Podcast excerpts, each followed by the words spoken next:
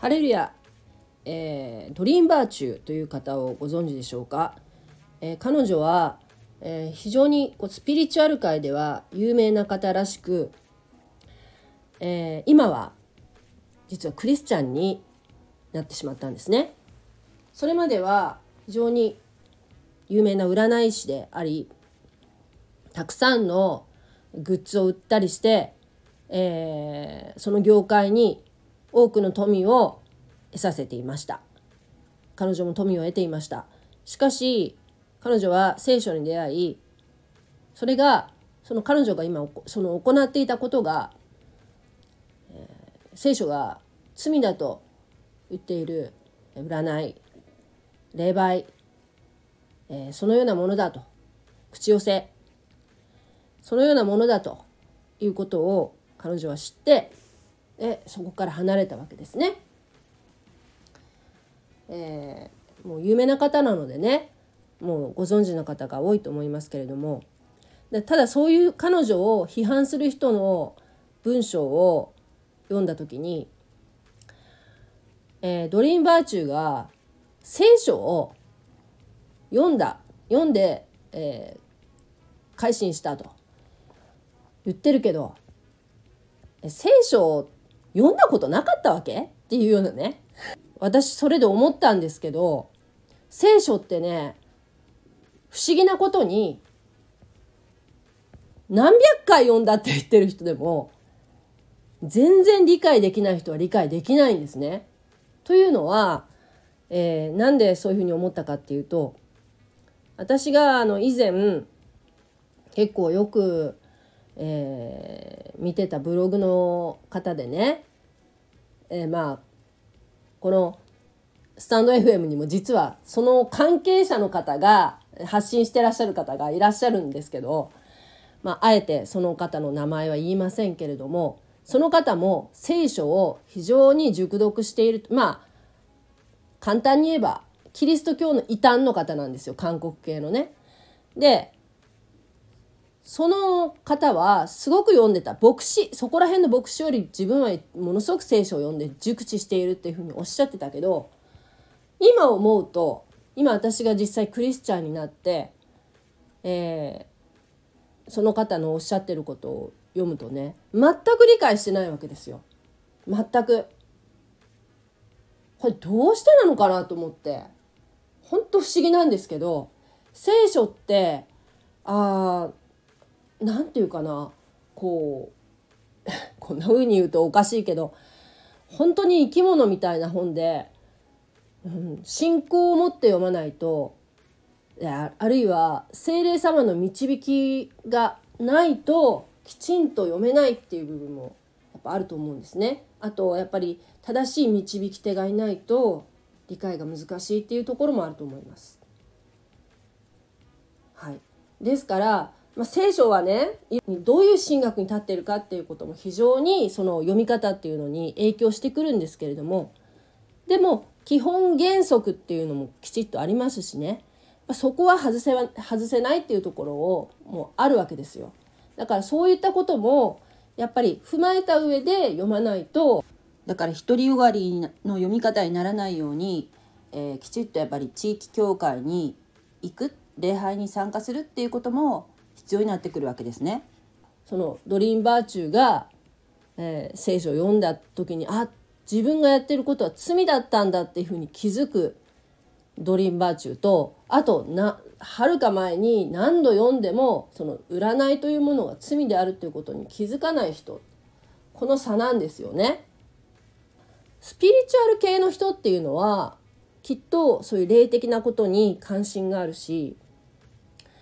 なのになんでこうそういうこう何て言うかな難しい方難しい方非常になんか哲学的な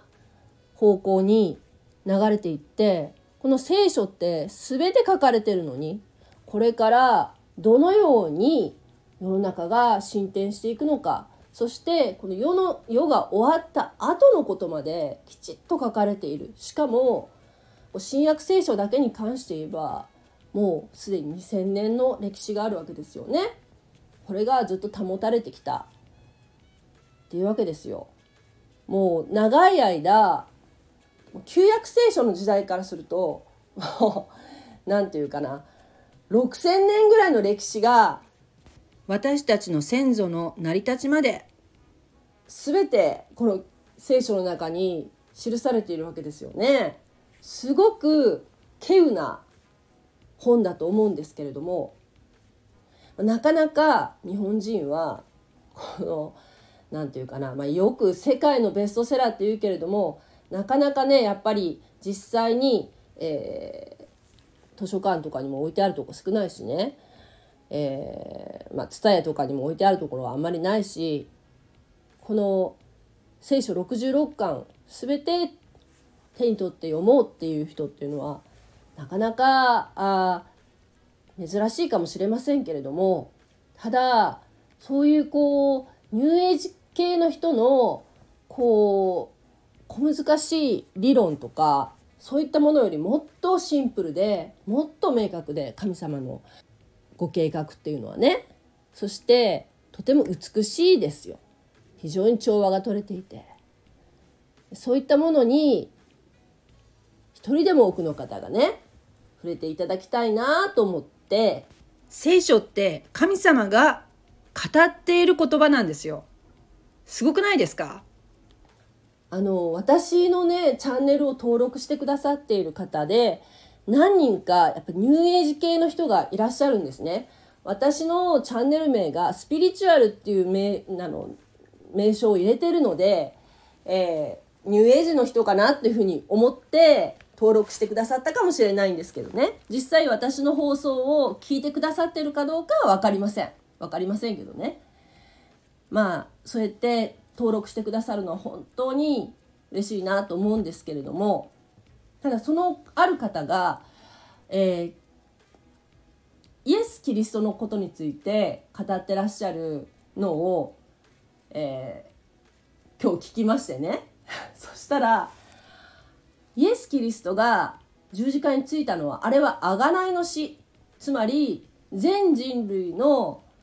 罪を一心に背負ってそしてえー、要するに私たちの罪を一心に肩代わりしてくれた。私たちが、えー、このまま生きていったらねそしたらもうみんな誰一人救われる者はいないわけです。みんな地獄行きですよ。だけどあのイエス様が神様が人となられてねそして贖いの死を遂げられた。それをご存知だったんですね。私はもう非常に驚きました。私はクリスチャンになって67年ぐらいなんですけれどもそれ以前の私はキリスト教は全く興味なかったのでイエス・キリストがなぜ十字架についたのかっていうのは知りませんでした。十字架とキリストっていうのはこうイメージとしてちゃんと直結してたんだけどなぜ十字架についているのかっていうのは理由は知りませんでしたし全く興味なかったんですけれども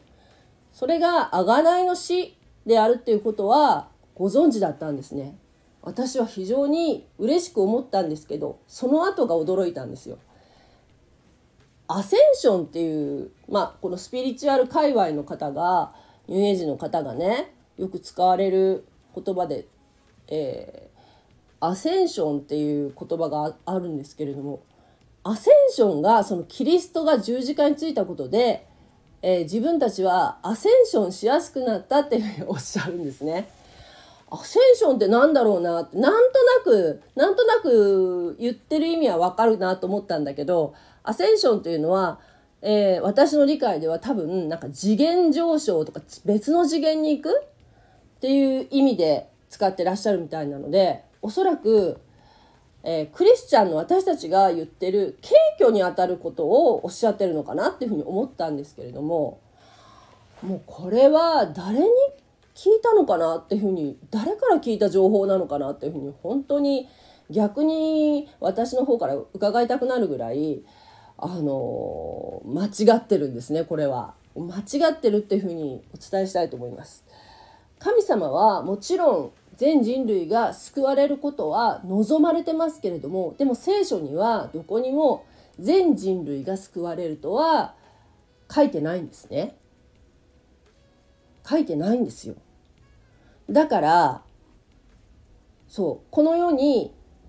いるのはその信者と未信者この二手に分かれるんだと。信者は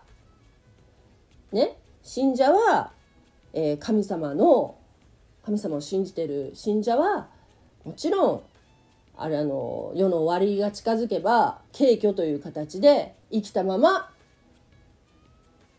まあ、いわゆる敬虚敬虚という感じでね手に挙げられる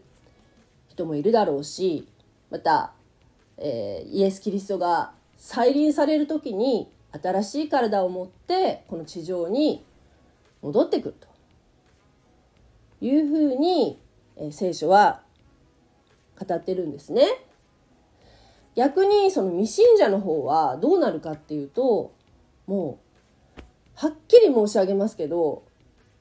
もう地獄に行っちゃうわけですよ。で地獄っていうのはもともと人間のために作られたところではないんですね。悪魔をもうなんていうの光のない真っ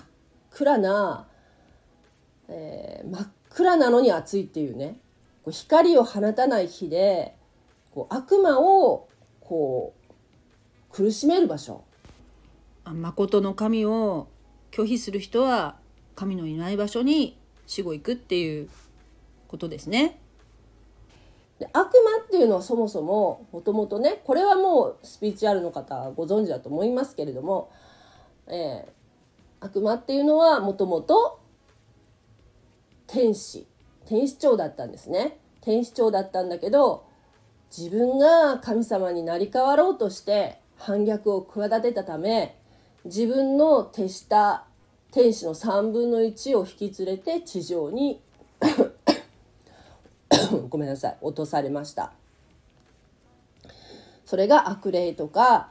えー、悪魔って呼ばれる存在になってねこの地上を今空中の支配者といってねこの、えー、私たちの今住んでいるこの世界を牛耳っています。だからこの地上はね歪んだものになってしまいましたけれども。人類の代表であるアダムがこの悪魔のそそのかしにあって、えー、神様を裏切ってしまった以降ということですね。悪魔悪霊をつまり裁く場所なんですね。地獄っていうのは本来そこにですよ人間がつまり神を信じなかった人たちが行く場所っていうのはそこなんですね。誠の作り主を認めないこと拒否することそれが人間の最も大きな罪だと言えるわけです。で魂っていうのは、えー、意識がなくなるものではなくてずっと続いていくものなんですよ魂っていうのはね。だからその苦しみは永遠に続くわけですね。こんなこと考えられます、うん、人間がいくら善行を積んでもそれは自分の罪というものは、ね、神様の清さにはとても到達できないわけです。でも清くないと神様の見前に立つことはできないんですね。だからどうするかっていうふうに考えた時に神様はご自分の御子を人間としてこの地上に送りなぜ人間じゃないといけなかったかっていうと人間じゃないと死ねないでしょ？神様の姿のままだったら神様のままだったら死ねないからね。人間の姿でこれを受肉っていうんですけど人間として地上にお使わしになりそしてそのイエス・キリストはその人間の全ての罪汚れを一身に背負ってそしてご自分は罪なきお方でしたけれども神自らが死んでその罪を肩代わりしてくださいました。じゃあ全人類が救われるのかっていうとこれは違うんですね。これは違うんです。キリスト教会の方でも自由主義神学の方はこのイエス・キリストの十字架によって全ての人類はもうすでに救われているんだという間違ったことを言ってる方もいらっしゃいますけれどもそれは違います。聖書にはそのようなことは書いてないんですね、えー、このイエス・キリストを神として信じる信仰そして、えー、福音の3要素って私も何遍も言ってますけどイエス・キリストが私の罪の身代わりになって死んでくださり墓に葬られ3日目によみがえられた。このお方こそ私を救ってくださる唯一の神であると。自分の主であると。私はこの方を信じてついていくんだというふうに信仰を持った時に決断した時に、えー、神様によって精霊精霊様がね内住してくださるんです。中に入ってくださるんですね。そうした中で聖書を読むと聖書が不思議なことに理解できるようになります。はい、信仰のないままで、えー、ただの教養の本としてね読んでもね聖書は全く肝心なところは、えー、理解できないとか、えー、不思議なことに、えー、分からない理解できないままになってしまいます。それは何回読んでもですよ。何回通読しても分からない人は分からないんですね。はい。以上のことを、えー、ちょっと 長々と話してしまいましたけれどもでもね本当に、えー、遊泳児の方っていうのはね、えー、そういう霊的なことに非常に関心の高い方々なので、えー、ちょっとねこう聖書に関心を持ってそうキリスト教っていうものをしえー、に